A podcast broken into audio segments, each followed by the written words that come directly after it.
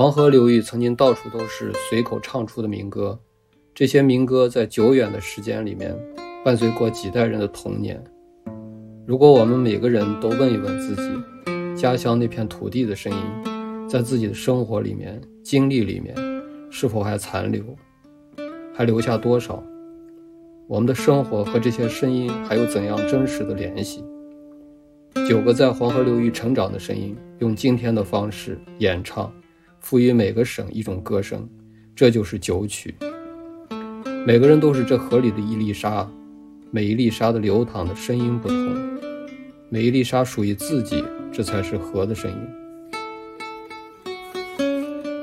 听生活，用声音呈现旅程，用声音讲述故事。我是苏阳。今天在《生活月刊》的电台节目，我将为你讲述我记忆里面大河的声音。我是七岁那年跟着母亲从浙江倒了四次车，深夜到的银川。第二天一早，我起来的时候推开门一看，嗯，和我生长的那个出生的那个浙江小镇青山绿水很不一样，面前是一望无际的黄土地。这个地方是单飞厂家属院，还有那片在附近有一片不太肥沃的田，嗯，总是见不到地里长出浓郁的庄稼，总是半黄半绿的。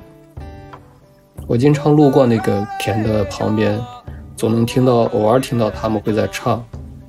这可能就是我后来记忆当中的宁夏川两头尖，东靠黄河，西靠贺兰山，京川、银川、米粮川。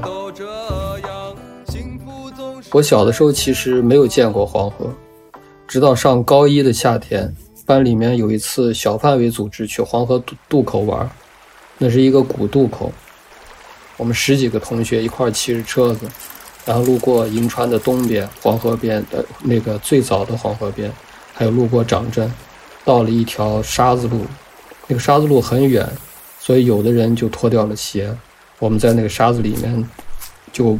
半跑半走的，挺艰难的，走到了黄河边，在烈日下看到浑浊厚重的那种黄河水，缓缓地流过广阔的黄沙地，对岸飘过了两个羊皮筏子，很远就能看到羊皮筏子上的那种黑木条，布满了黑色的那种斑点。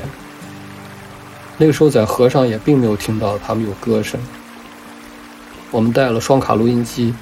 放很大声音的那种流行歌，羊皮筏子上的人和河边的人也并没有在歌唱，反而是在沉默着。那时候我还没想到，未来的某天我会做一个叫《大合唱》的电影，让河两岸的人一起吟唱这条河流，画下它的版图。这就是黄河金流项目，九曲也是其中的一部分。做九曲的时候，我经常做梦。梦里我会到唐来渠边，平静流淌的黄河水，和那些桥头平静的人，也梦到自己心安地飞过很远的地方，从盐池县到米兰，到北京，却看到了轰鸣的蘑菇云。惊醒的时候，我想，当飞机轻易地飞过山巅，可以俯视最高山下的一切。可我梦里最美好的部分，却是昨天最平淡的时间。收录在九曲里的《高山上的绿韭菜》，我选的是民歌作为母体。一开始考虑是否用原词，后来在原词原曲的基础上改。二零一九年的十月就开始陆陆续续的用慢节奏弹唱，几个版本，嗯，总是没有抓住。到今年年初，疫情来了，我在银川的家里每天琢磨，有了一个慢版的版本。就在定稿的时候，疫情变得严重了。嗯，我和身边很多朋友都重新的看待时间，看待和自己有关的事情。这个时候，我改了歌词，至此，它就变成了另外一首新的歌曲。当时想到这首歌，一个是在宁夏，这是一首耳熟能详的歌曲，比较容易融入自己的感受。还有绿韭菜这个意象，小时候呢，我们很多人家里都有一个院子。有些人家种的就是韭菜，原词里那样的源源不断的生长和生命的愿望，我希望用我个人的歌声，用自己的方式来延续。现在我在北京工作的时间更多，但家乡的影响是根深蒂固的。有一天发现自己，啊，一天到晚就想吃面，每天都是这样。在外地呢，听到了银川口音，也很想过去搭讪攀谈。我意识到，我可能被黄河水染黄了。有的时候在心里经常会不由自主地用自己成长的痕迹去连接眼前的新的生活，比如儿时的院子，经常在夏天郁郁葱葱地长着作物，它们往往链接着我们生长最小的一些心愿，告诉我们四季的存在。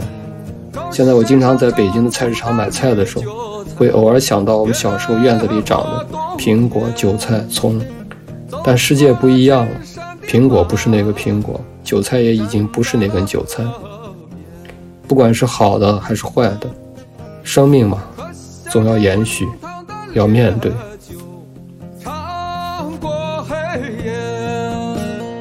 河水没有尽头。也不再回。